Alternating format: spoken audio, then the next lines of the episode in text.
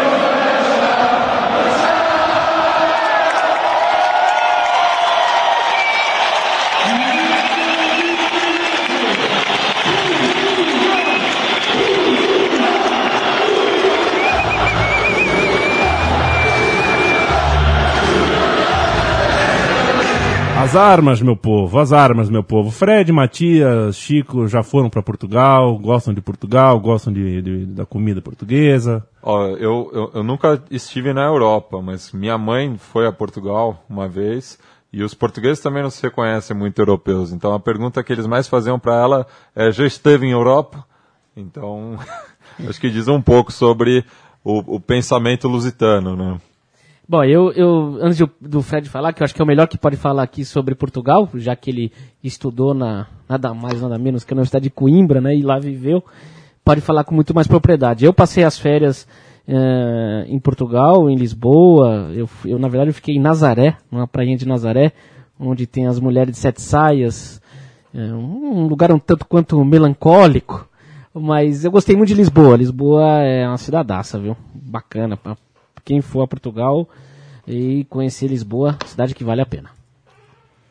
É, eu morei um ano em Portugal, é, metade do meu mestrado foi na Universidade de Coimbra, porque eu fazia bolsa sanduíche entre a Universidade de, de Hannover, na Alemanha, e a Universidade de Coimbra, em Portugal, e até hoje morro de saudades por Coimbra e tal. Claro que depois que você mora um, assim, tempo, um tempo em Portugal, você volta meio sequelado de lá, porque É, eu, todo mundo sente saudades, vamos dizer assim, do condado portucalense, mas depois de passar um tempo em Coimbra, você volta meio, é, vamos dizer, tiltado da cabeça, porque é, é, meio que regime militar lá na hora de, de estudar. Não é tão flexível como na, na, na Alemanha e então. E a primeira música que ouviremos, uh, Portugal Olé, Portugal Olé, Portugal Olé. Confere? É, na, na, verdade é Portugal a ler, porque né. em Portugal eles têm uma, vamos dizer assim, um, um, certo trauma de ser confundidos com o ler espanhol. Então eles preferem sempre utilizar o, o termo em francês. Porque Portugal, a gente vai discutir ao, ao, longo desse programa, tem uma certa rivalidade com a Espanha, né? A gente não pode esquecer que é, um dos traumas portugueses da história portuguesa é, é ser, vamos dizer, englobado pela Espanha, por ser um país maior na, na, na, na, Península Ibérica, e não esquecer da própria União Ibérica de Filipe II, entre 1580 e 1640 era um país só. Então, o maior medo dos portugueses até hoje é virar uma, uma região da, da Espanha, assim, pertencendo ao, ao, ao reinado espanhol, como a Catalunha, ou a própria Galícia, que fala inclusive o português. Então, eles sempre evitam qualquer termo em espanhol, e mesmo que às vezes se pronuncie mais, mais ou menos a mesma coisa, eles preferem o termo em francês, porque é, as claques adotam um modelo europeu ultra, que vai de, engloba todo o continente, ao invés de, de imitar qualquer coisa que, que seja que venha da Espanha e tudo mais. Vamos ouvir.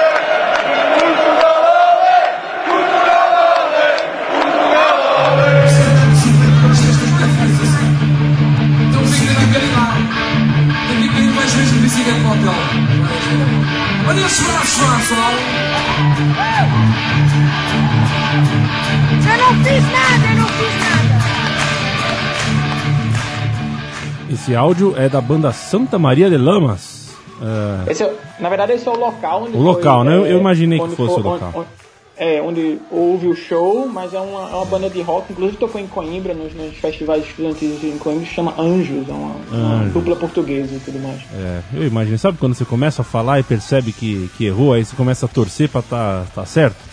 Foi o que eu fiz. Quando eu li Santa Maria, eu falei, é a cidade, não é a banda. Não dei sorte. é... Amigos, Cristiano Ronaldo, Figo, Rui Costa, Eusébio, Fernando Couto, Vitor Bahia. São, são Paulo Souza, por Paulo favor. Souza, Paulo Futre. Não esqueça o Paulo Souza. Maniche. Maniche. Tem, Portugal tem bons nomes, né? Mas ainda falta uma grande taça, né? Ou será que é, que, que é justa a, a, posição de Portugal no, no cenário é. do futebol atual? É, e quando chegou mais perto escapou, né? Fred, você estava é, em Coimbra em 2004, durante a Eurocopa? Não, não, não. Eu, eu, eu meu ano em Portugal foi em 2011. Ah, perdão, desculpa. E é, já foi depois. Mas, mas até hoje, vamos dizer, se fala sobre essa vamos dizer, factídio dia da, da, da, perda da Eurocopa em casa contra a Grécia. É um trauma, assim, entre os torcedores portugueses e tal.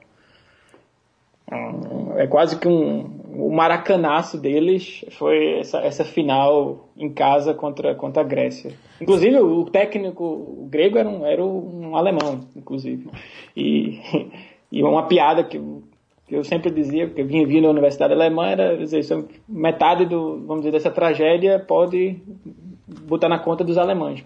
Fred, é, eu ouço falar que quando o Filipão, até com alguns amigos portugueses próximos, diziam que o Filipão ensinou Filipão. o povo português a amar sua seleção e externar o seu patriotismo.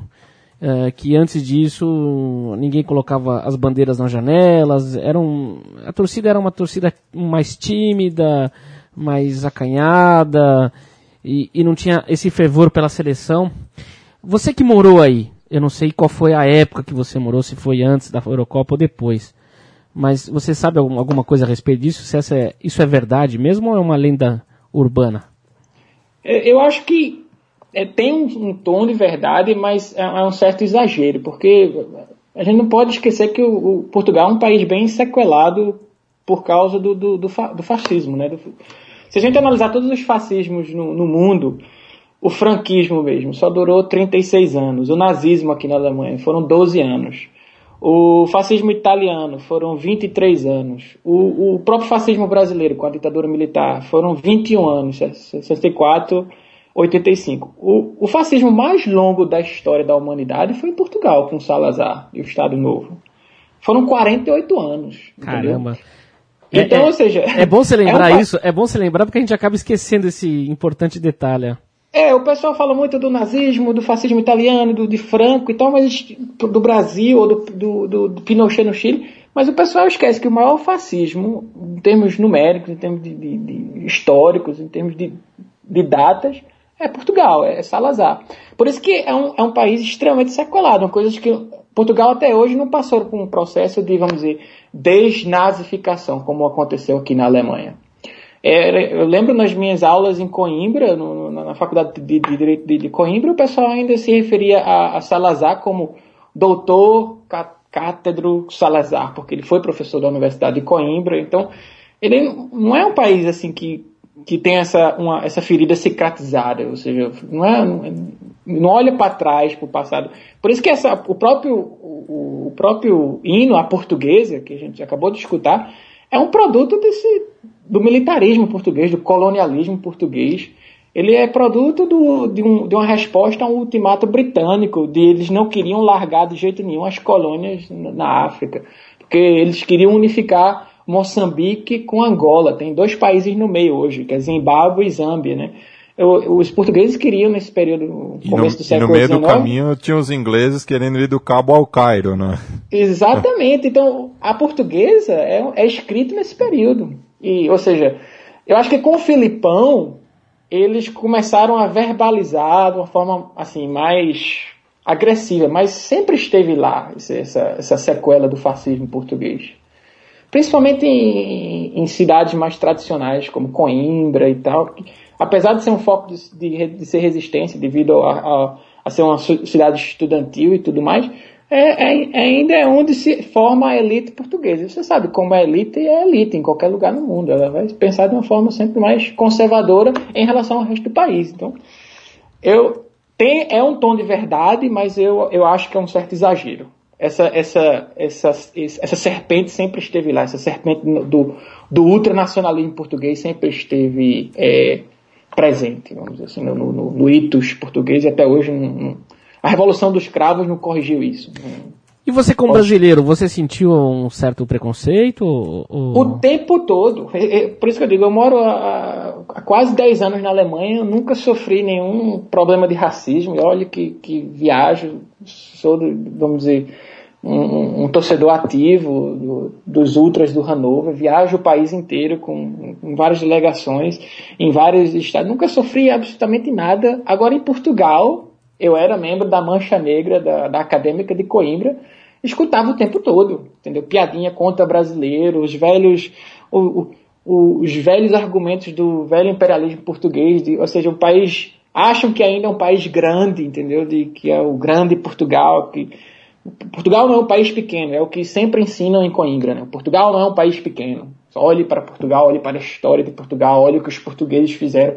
É um país grande, com, com olhar para, para o mundo, para o império e tal. Então, eu, eu, eu sofri muito mais racismo em um ano que morei em Portugal do que em 10 anos, vamos dizer que eu, em 20 anos que eu posso morar na, na Alemanha. Então, assim, é muito mais. Agora, é, é, é engraçado, né? Devido à língua, muitos mais amigos e familiares brasileiros me visitaram em Portugal, quando eu morava em Portugal, em Coimbra. Mãe, tia, primo, todos vieram me visitar. Enquanto que na Alemanha todo mundo tem medo de vir. Eu convido todo mundo, eu convido o Matias, Matias que nunca foi aí pra, pra Europa, venha, venha, venha pra cá. Tô, tô juntando, tô juntando o, o dinheiro. Outros jornalistas, como o Irlan, o Irlan também, disse, venha, não tem, mas familiares. Minha mãe veio me visitar, acho que duas ou três vezes depois de muita insistência. Mas em Portugal, ela, ah, a primeira oportunidade ela estava lá. Mas eu acho que, do ponto de vista de xenofobia, principalmente os estudantes brasileiros em Coimbra, olha que é uma comunidade grande, sofrem muito mais do que em qualquer outra universidade em, em território chucrute. Porque, mais uma vez eu digo, Portugal não, não ainda, vamos dizer, cicatrizou essa, essa ferida de, de 48 anos de fascismo. Nunca, nunca sofreu um processo de. Ninguém, nenhum, ninguém torturador foi julgado, nenhum Salazar foi. Marcelo Caetano foi, foi morar no Brasil, foi professor da, da- no, no universitário de- de- depois da, de- da Revolução dos Cravos. Então foi uma revolução meio que incompleta. Por isso que eu- é um país meio sequelado até hoje, eu olho.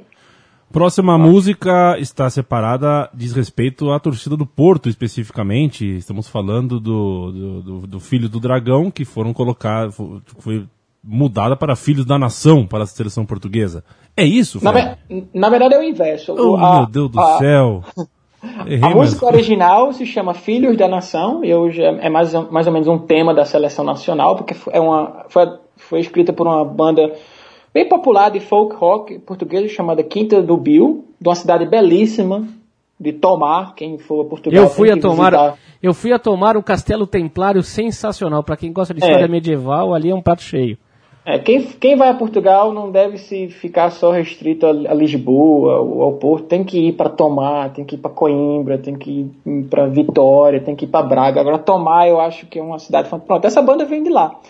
E fala justamente desses, do filho, dos filhos da nação, então fala mais do espírito português. O, o que ela foi adaptada em 2003 pelo Futebol Clube do Porto e que a versão que a gente pode escutar ambas, tanto os Filhos da Nação quanto os Filhos do Dragão, é cantada na versão do Futebol Clube do Porto por Mourinho e, e os jogadores. Então eles adaptaram essa música, que foi mais ou menos, a, e inclusive toca no estádio de som do Estádio do Dragão, a, a versão, vamos dizer, adaptada do Futebol Clube do Porto. Mas os Filhos da Nação, é, vamos dizer, é uma, é uma música que é adotada em todo o território, vamos dizer, português. Vamos ouvir.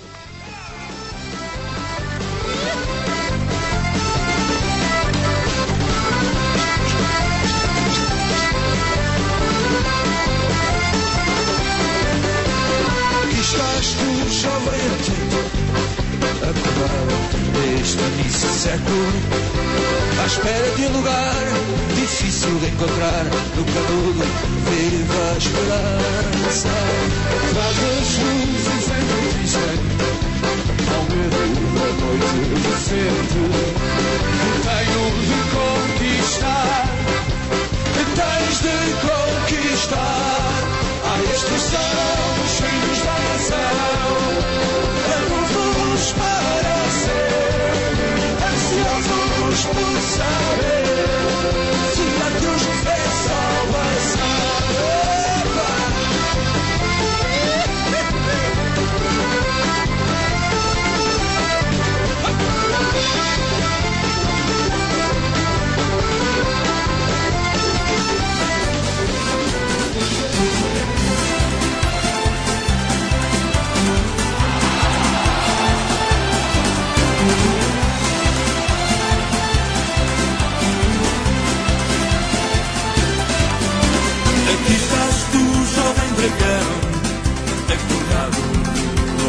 Século, à espera de um lugar difícil de encontrar. No treino vive a esperança, no jogo da certeza de mais uma vitória que tens de conquistar.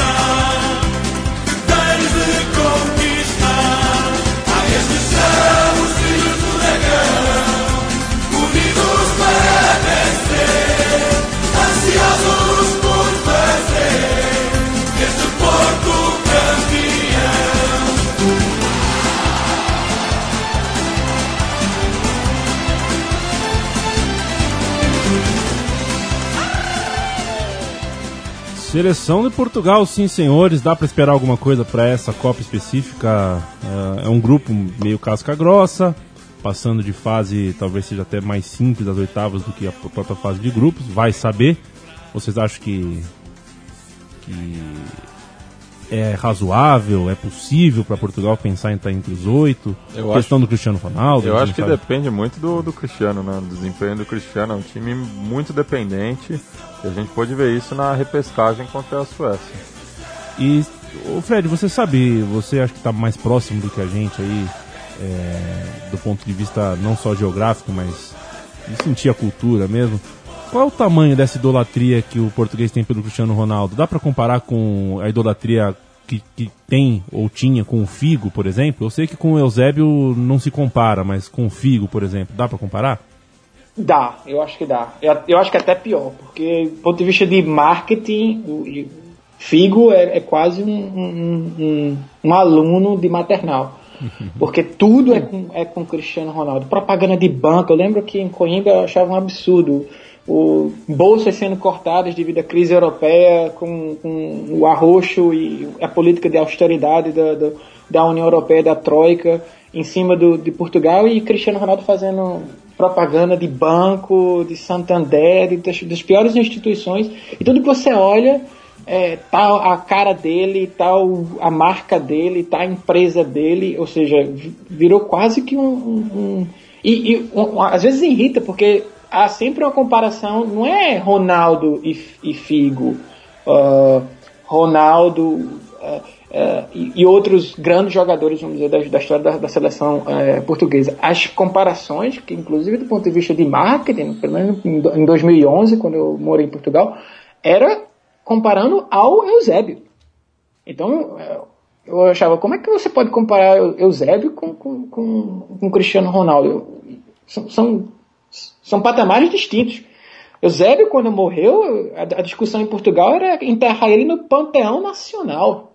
Quem não conhece, o Panteão Nacional em Portugal são, são na verdade, duas igrejas. É uma igreja em Coimbra, que é o Mosteiro de Santa Cruz, que está enterrado o primeiro rei de Portugal, o Dom Afonso Henrique, e o filho dele, o Dom Sancho I. E a outra igreja é a Santa Engrária de Lisboa, belíssima, quem for a Lisboa deve visitar, onde está enterrada Amália Rodrigues, grande ícone do fado português, Teólio Braga, um dos, um dos segundo presidente da, da República Portuguesa. Essa, essa é mais. Essa é menos nobre, né? é, mas assim, é o status de, de herói nacional de Sim. ser enterrado, entendeu? Não tá no mesmo patamar. E na época eu lembro que era o tempo todo comparando quem é melhor.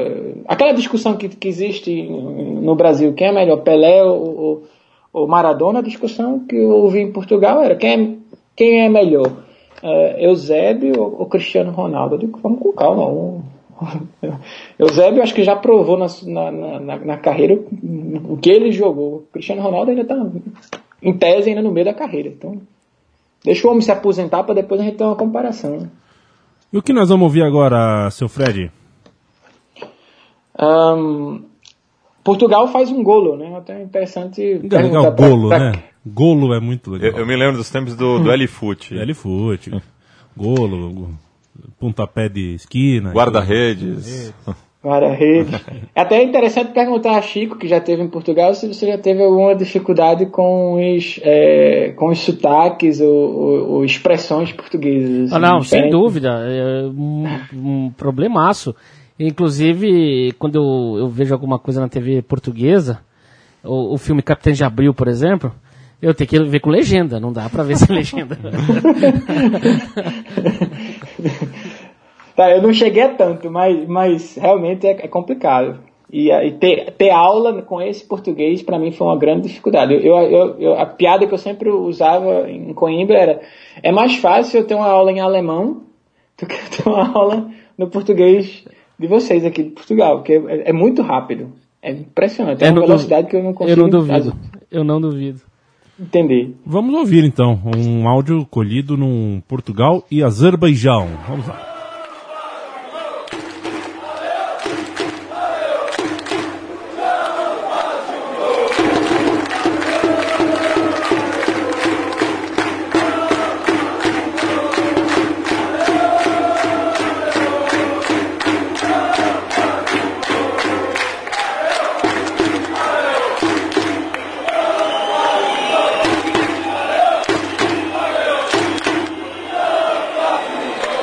Fred, é, o nível de fanatismo, de, de, de, de sentimento pelos clubes em Portugal é comparável com o Brasil e a Alemanha? Como, como que é o dia a dia de um seguidor de um time assim na, naquele país?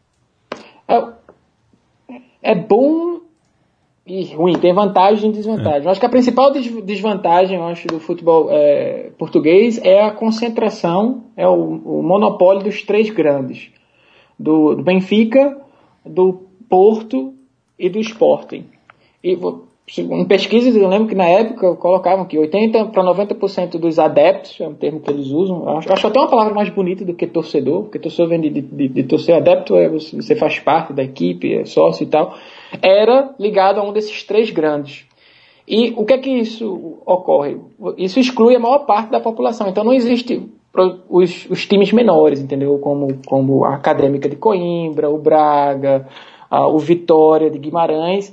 Ou seja, por isso que se você for analisar o, o- a média de público do campeonato português, é, é ridículo. É comparado a um campeonato alagoano, a um campeonato, entendeu? É, vamos dizer assim, de, de, de, médio para pequeno porte no Brasil. Então essa é a principal, vamos dizer, desvantagem. Porque há um, um monopólio horrível. E esse monopólio faz com que toda uma região como o Algarve, todo mundo vai torcer para o Benfica. Assim, mas como é que você vai para o estádio? Como é que você vai torcer para um clube morando a 300 quilômetros, a 400 quilômetros desse, desse, onde esse clube? Muitos colegas meus de, de Coimbra torciam para o Porto e moravam, sei lá, 2, 3 quilômetros, vamos dizer, de Coimbra, podendo acompanhar a acadêmica e, não, eu sou portista, eu sou tripeiro.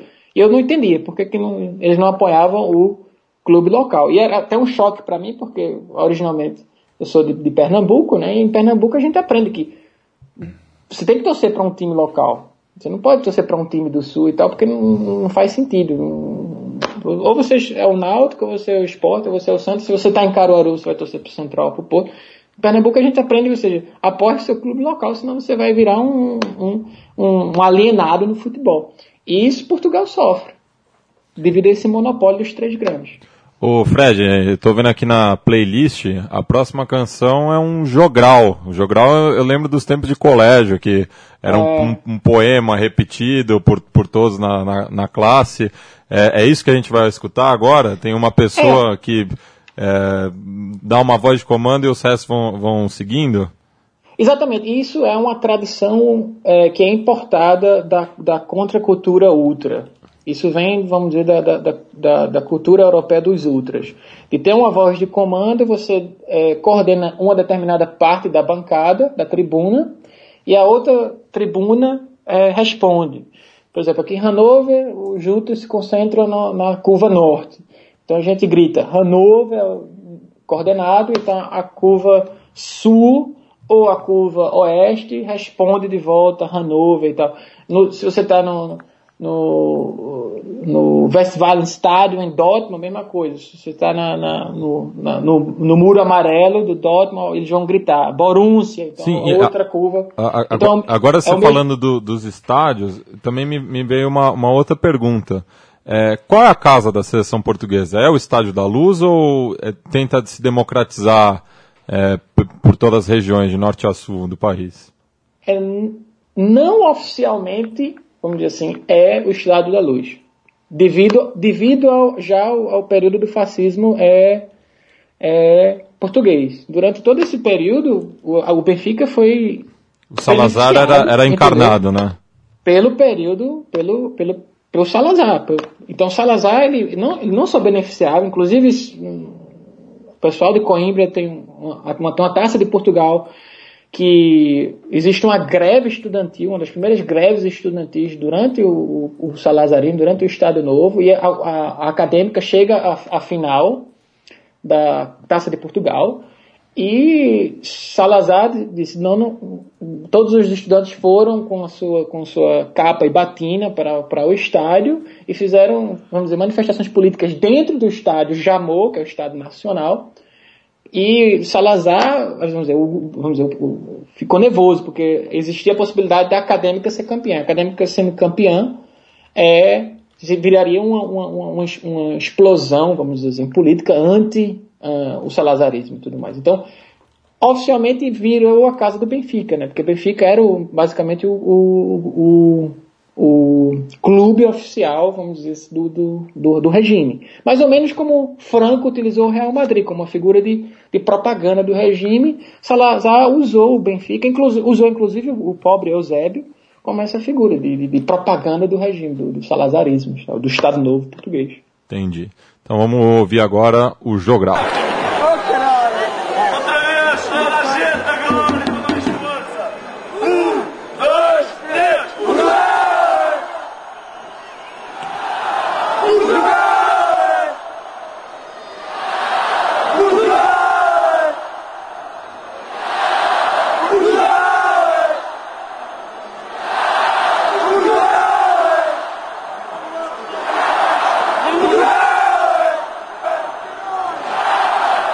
Tá rindo do quê, Chico Valdo? Isso me parece uma cachoeira num desenho de pica-pau, cara.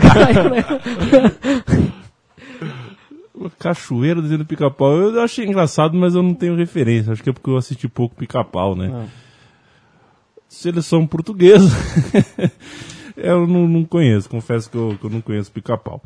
A seleção portuguesa que. uh, eu acho que foi 2006, chegou na semifinal. E 66 não chegou, né? 66 chegou. Eu tô com essa dúvida. Você, você pode me Semifinal. Semifinal também, Semifinal, né? Semifinal, semifinal. é o Eusébio, minha gente. Destruindo o Pelé. Qua- 40 anos de diferença, ambas, eh, as duas vezes na, chegou às semifinais. Sabe uma- um Portugal que eu torci muito e que, e que me chamou a atenção no primeiro jogo? Foi aquele Portugal de 86 que ganha da Inglaterra. E tinha um bigodão, bem cara de português, que era lá, lateral esquerdo, meio campo. O- a Be- é, Manuel. Só podia ser Manuel. Não, é Carlos Manuel. Carlos Manuel. Você lembra do Carlos Manuel, um bigodudo? Jogou muito esse jogo. E tinha um Futre que tava no seu auge e tal. Mas da- depois acabou perdendo pra Géria e acabou sendo no mal no grupo. E logo depois veio aquela, aquela sensação do Mundial Sub-20, né? Que foi a, a geração capitaneada pelo, pelo Figo. Sim. Bicampeão mundial, se eu não me engano, Sub-20. Aí estamos falando de Fernando Couto, Figo, Sim, Paulo Costa. Souza, Rui Costa. Foi uma geração que podia ter ido muito mais longe, né? A seleção portuguesa que saiu da Copa de 66 na semifinal contra a Inglaterra jogou com José Pereira, Batista, Festa, José Carlos e Hilário, Jaime Graça e Coluna. O ataque formado por José Augusto, que não é o cantor, Eusébio, Torres e Simões. O técnico era o Otto Glória. Interessante um time ter ao mesmo tempo Torres e Coluna, né? Outro Glória que também teve passagem destacada pelo futebol brasileiro. ter passado no- pelo seu clube, inclusive. Também. né? Inclusive pelo São Paulo Futebol Clube. Tinha todos os dentes? Tinha. Ah, que bom. Senão não, não treinava. É, que bom. Senão eu imagino o Carlos Miguel Aidar na arquibancada xingando, assim, é, tira esse cara daí. Próxima música, Fred, da torcida portuguesa, trata da, da, da rivalidade, né? Vai- vamos falar um pouquinho sobre a questão da rivalidade ibérica ali entre Espanha e Portugal. Eu dou a palavra para você depois de lembrar que Portugal saiu da Copa de 2010 com um gol irregular marcado por Davi Villa pela Espanha. Tá vendo? Então já, já tem histórico, né? Pois é. Essa rivalidade. Ah, mas é- até o, o- a próxima música se chama Quem Não Salta é Espanhol e é utilizada, vamos dizer, por várias eh, vamos dizer, seleções e times na, na Europa inteira, inclusive no Chile foi utilizada no- no- como oposição ao, ao, ao- pela, pela unidade popular e tudo mais. Mas o, o que é interessante em Portugal, eu, eu noto bastante, é que o, o termo espanhol às vezes é utilizado como um adjetivo eh, negativo. Então, quando algo é ruim, você pode dizer, ah, isso é coisa do espanhol. Ou, ah, então, se o produto é mal feito, ah, isso aqui foi feito por um espanhol. Ah, pare com isso, você não está se comportando como um espanhol. Então, certas rivalidades, esse áudio que a gente vai escutar, inclusive, é de uma rivalidade regional bem forte na, na- na- em Portugal, entre o, o Braga e o Vitória de Guimarães. Ele sempre se eh, define um torcedor, uma pessoa que vem de Guimarães, como um espanhol. Porque a cidade fica muito perto com a fronteira com a Espanha e tal, então você então já é um espanhol. E assim então, como termos- o galego é considerado o português da Espanha, né? Exatamente. Mas o galego eu tenho mais simpatias, porque na época, na minha época de Coimbra, eu fiz um trabalho com o Bloco Nacionalista Galego, então eu tive que viajar para Vigo. E aí tive contato com o pessoal do Celta de Vigo e tal. E uma das coisas, conversando com algumas lideranças do Bloco Nacionalista Galego lá, que é o partido, vamos dizer assim, regionalista da, da, da região, era que eles queriam é, entrar para a comunidade dos países de língua portuguesa. Porque o galego é o português, na verdade. Na verdade, o português é o galego, é o galaico português, é o primeiro dialeto, vamos dizer, da língua portuguesa. Aliás, o português meu- moderno vem do galego. Aliás, o primeiro texto que eu li na faculdade foi em galaico português. Eu quase tranquei o curso. Mas eu lembro que a luta do, do bloco em, em Vigo era justamente isso, era ele- eles poderem entrar para a comunidade de países de língua portuguesa. Ah, ótimo, você é brasileiro, que ótimo. Então, nós somos irmãos, nós falamos a mesma língua. Eu digo, peraí, eu não estou entendendo muito bem você. Fala devagar que talvez eu, eu possa entender. Mas o argumento era esse, nós falamos a mesma língua, então nós podemos eh, participar do mesmo bloco, vamos dizer, mundial, que seria a comunidade de, de língua, dos países de língua portuguesa. Por isso que eu tenho total simpatia com o Celta de Vigo e com a, com a Galícia nesse sentido. Quem não salta é espanhol, canta a torcida lusitana. Vamos ouvir agora.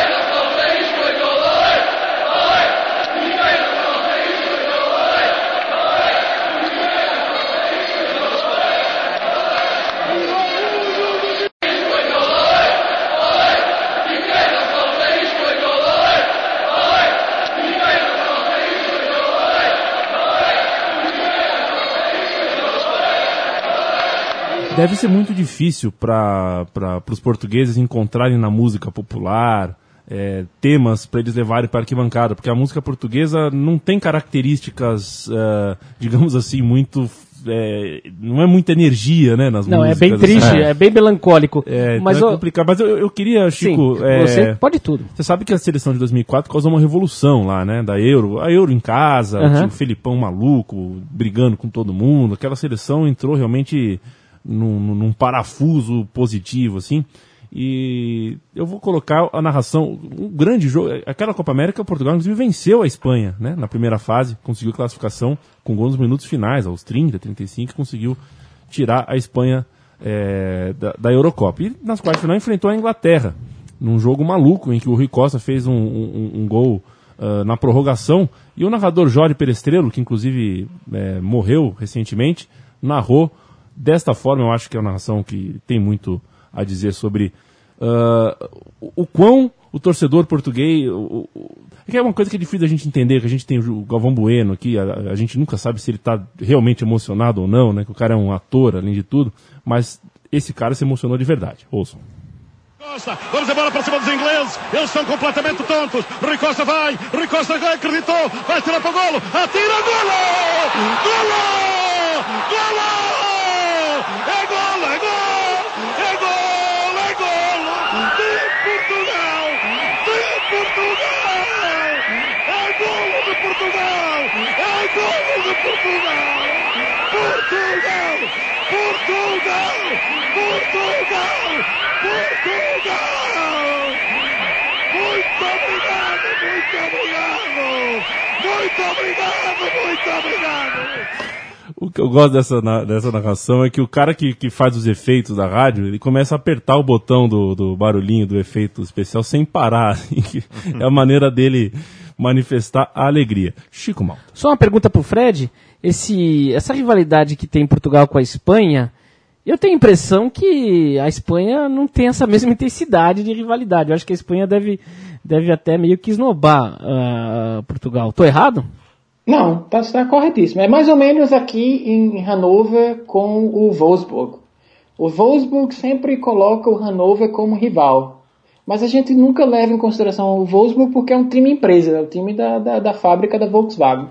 Então é mais uma, é uma questão de Portugal. Mas a Espanha, por ser um país, vamos dizer, realmente o maior, o, vamos dizer, o mais importante do ponto de vista geográfico na Península Ibérica, não leva muito em consideração a, a- a Portugal.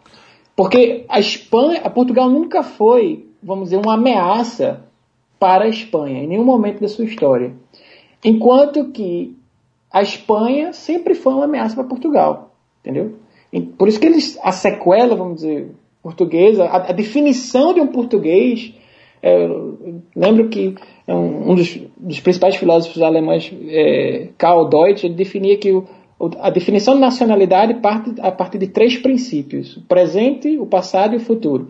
O passado é quando você começa a acreditar em mentiras em relação ao seu passado, em mitos.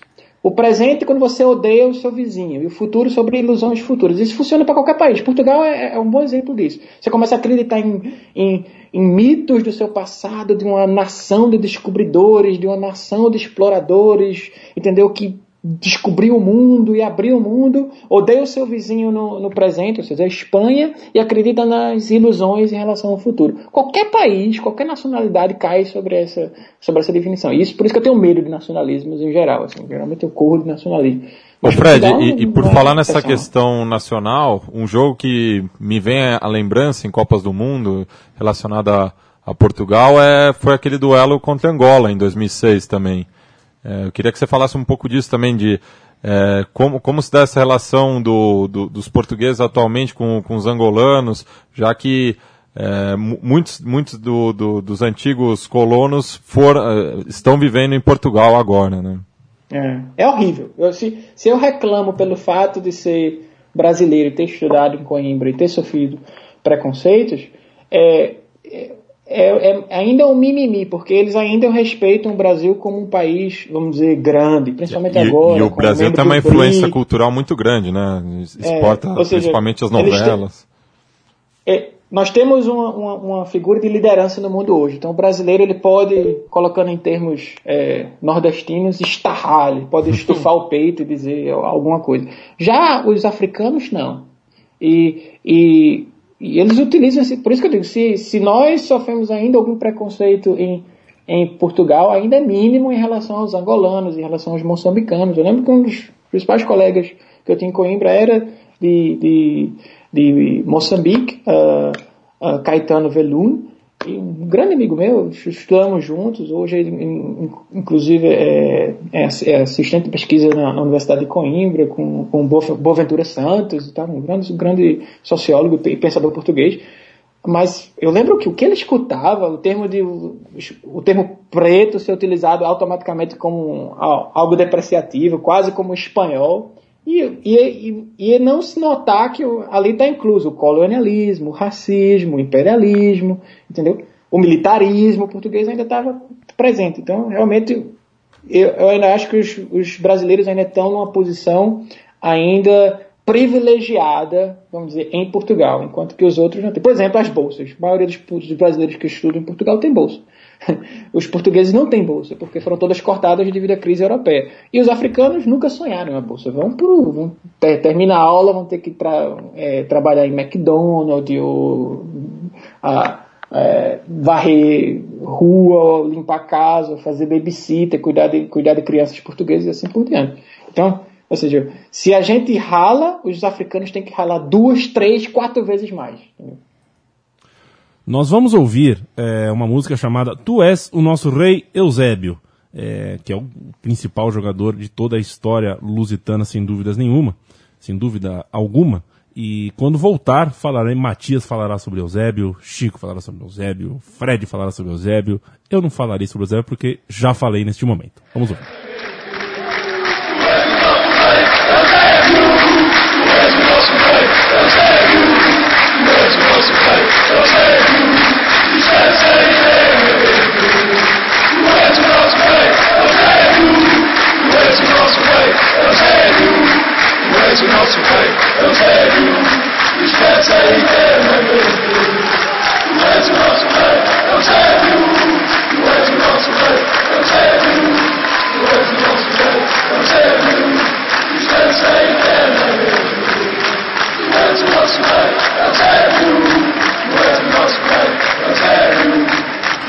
Aí, falando dessa relação de metrópole e as antigas colônias, ironicamente o maior jogador de todos os tempos em Portugal é moçambicano, né, Fred? Exatamente. Mas lembre-se que no, pela, pela visão ou pela perspectiva salazarista do mundo, ele é Portugal. Porque Portugal é um grande país. Ou seja, é, na, época, África, na época Moçambique ainda fazia parte do Império Português. Por isso que ele era utilizado como instrumento de propaganda. O pobre Eusébio foi utilizado pelo, pelo sistema como, como, quase como garoto propaganda do Estado Novo, durante anos e anos. Tanto no Benfica quanto na seleção portuguesa. E você, Chico? Eusébio. É. O que, que eu posso falar do Eusébio? São Paulo ganhou a Copa Eusébio ano passado. É, eu, Ah. eu prometi que você ia falar sobre o Eusébio. Você tem Bom, que falar vou alguma falar coisa sobre o Eusébio. Vou ter que falar alguma coisa sobre o É. Eusébio. Eu me lembro da- de Eusébio, sabe o que, que me veio uma coisa? Uma coisa não muito boa pro Eusébio. É aquele jogo Portugal e Brasil na Copa de 66, aonde que o Pelé foi massacrado, assim, foi... foi- aliás, foi naquela Copa que surge o cartão, né? De É, tão mas- violenta soube, que foi, Mas né? por conta do, do episódio do Ratinho, né? Que o Ratinho foi expulso naquele jogo polêmico diante da Inglaterra.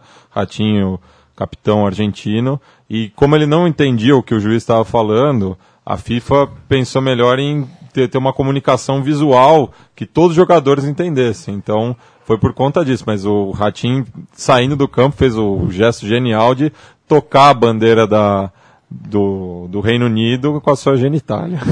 Legal, né? Muito bacana. Mas é isso, eu me lembro, quando fala de Eusébio, eu lembro disso. É claro que Eusébio não, não é nada disso, Eusébio é muito maior que tudo isso aí, né?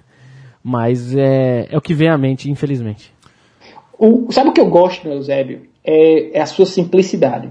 Se você, até no, até na- na- nas entrevistas, no auge da sua carreira, em 66, em 70, quando ele foi campeão europeu com, com o Benfica, quando ele, na, Copa, na própria Copa do Mundo, você dá as entrevistas com ele, ele é sempre simples. Ele, sempre, ele nunca fala dele, ele nunca fala, ah, eu joguei bem, eu fiz, foi um ótimo jogo e tal. Ele sempre fala do time, dos companheiros, eu não estava aqui sem a ajuda dos meus, dos meus camaradas e tal. Ele tinha esse espírito, e até, e até velhinho. Se você, as últimas entrevistas dele, ele sempre fala, e aí, Eusébio, você foi o melhor português, você foi o melhor jogador da história de Portugal. Ele sempre dizia, não, tem outros chegando aí. Ele falava do Figo, falava até do próprio Cristiano Ronaldo.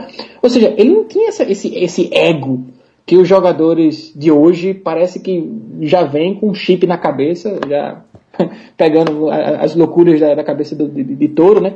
Tem, já vem botado na cabeça o, o chip do, do, do egocentrismo. O Eusébio não tinha isso, por isso que eu tenho um grande respeito com o Eusébio. E a melhor, eu lembro que quando ele morreu, um, um amigo meu, acho que o, Ma- o Matias conhece, ele está morando inclusive em, em São Paulo agora, um jornalista, Maurício Tagino. Ele Sim, foi, sim. inclusive, ele foi colega de, de, de, de de faculdade minha em Pernambuco, na Universidade Federal de Pernambuco. Ele é torcedor fanático do esporte, mas eu lembro quando ele morreu, a primeira coisa que ele eh, escreveu foi: Antes dele, Portugal era só a terra de Camões. É belíssimo, assim, não tem outra melhor definição para Eusébio. Antes de Eusébio, Portugal era apenas a terra de Camões. Depois virou a terra de Eusébio. Só, só a terra do esqueceu, futebol, só mais. esqueceu do Fernando Pessoa aí, mas tudo bem. Meu coração. Mas- Entendo, Mas entendo tá o que ele quis nível. dizer. Você não acha que ele está no mesmo nível de Fernando Sim, sim. Pessoa, Fernando Pessoa, de Saramago, Saramago. de Camões? É, produzia arte. Sim. O gol que ele faz na, na, na, eh, na, Copa do Mundo de, de, de 66, que é um vôlei, que parece, um, parece algo que é um, uma pintura, é, é quase plástico. Ele para no ar e a bola quase que, vamos dizer, voa do- dos seus pés com, numa, numa, numa espécie de cometa. Isso, isso, isso é mais do que poesia, a forma como o Eusébio jogava. Para o time, não é, não é só para ele, mas para o time. Acho que é, esse era o diferencial do Eusébio.